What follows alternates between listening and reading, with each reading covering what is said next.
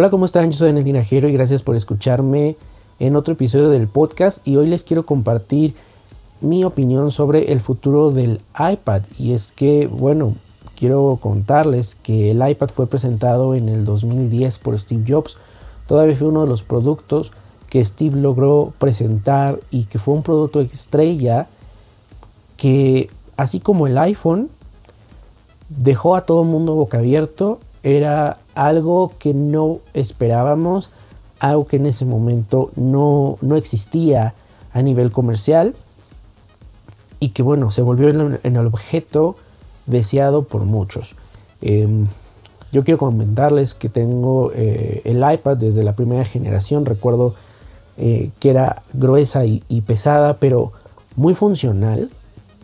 recuerdo que a los muy pocos meses las, las tabletas con Android y chinas empezaron a, llenar el mercado y tú las veías y no funcionaban igual. Eh, por supuesto que el touch era bastante malo, el Android que utilizaban creo que era versión 2, era realmente inservibles, o sea, no había punto en comparación con una iPad y, hoy en día las cosas parecen ser un poco distintas, ya que siete años después eh, el iPad parece ser que no ha encontrado o ha perdido, mejor dicho, el, rumbo.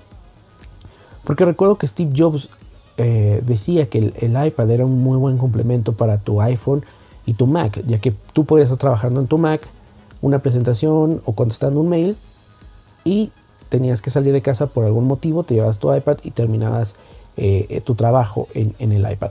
Nunca se consideró o nunca se pensó como el sustituto para la Mac. Eh, hoy en día, bueno, empresas como Microsoft han apostado a eliminar las, las, las, ventas de... Microsoft. Ha apostado ahora por los híbridos entre tablet y computadora, una especie de computadora personal, su Surface, que bueno, ha recibido muy buenas críticas, sobre todo los últimos modelos, ya que aparte de que es touch, cuenta con teclado y tiene funciones, eh, el sistema operativo es Windows, no es un Windows eh, móvil. Vamos, que el iPad hasta ahorita no es igual que la Mac y la Mac no es igual que el iPad. Eh, vamos a, empezar por, por, diferenciar eso. ¿Por qué? Porque el iPad tiene un sistema operativo iOS, el mismo que el iPhone, maneja las mismas aplicaciones que el iPhone, solo que más, más grandes. Y Mac tiene su sistema hoy en día Mac OS y no tiene ninguna compatibilidad con iOS. Así de sencillo. Las aplicaciones que tiene Mac no son las mismas que tiene iOS. Un caso en específico es Adobe Audition, em, Logic Pro, que son aplicaciones muy utilizadas para, entre los usuarios de Mac, pero que no existen en, iOS. Entonces, para edición de audio y video, el iPad, de verdad, se los digo desde mi experiencia, no funciona. Se queda muy corto y es algo que si quiere Apple que el iPad sea la nueva computadora personal, tiene que arreglar esa situación, esa compatibilidad entre aplicaciones. Muchos han dicho que la solución podría ser un, híbrido entre macOS e iOS. Apple ha declarado que esto no va a pasar y yo honestamente no creo que pase. Apple en este sentido no va a perder el terreno de las Macs. Así que bueno, tendremos que buscarle un uso al iPad. Pero en esto se ha ido perdiendo como el sentido del iPad. Eh, muchas personas que tienen su iPad no la cambian cada año como un iPhone, ni siquiera han cambiado creo que dos o tres versiones. Que Microsoft ha hecho muy buen trabajo en traer todas sus aplicaciones iOS y lo ha hecho bastante bien. Con el reciente lanzamiento del iPad Pro, bueno, Apple nos sorprendió, pero no como lo hacía antes, sino por algo que pensamos que nunca íbamos a ver en Apple. Eh, vimos el Apple Pencil, que bueno, es se vende como un accesorio para los diseñadores, pero al final del día era algo que bueno, Steve Jobs en su momento decía que no iba a haber.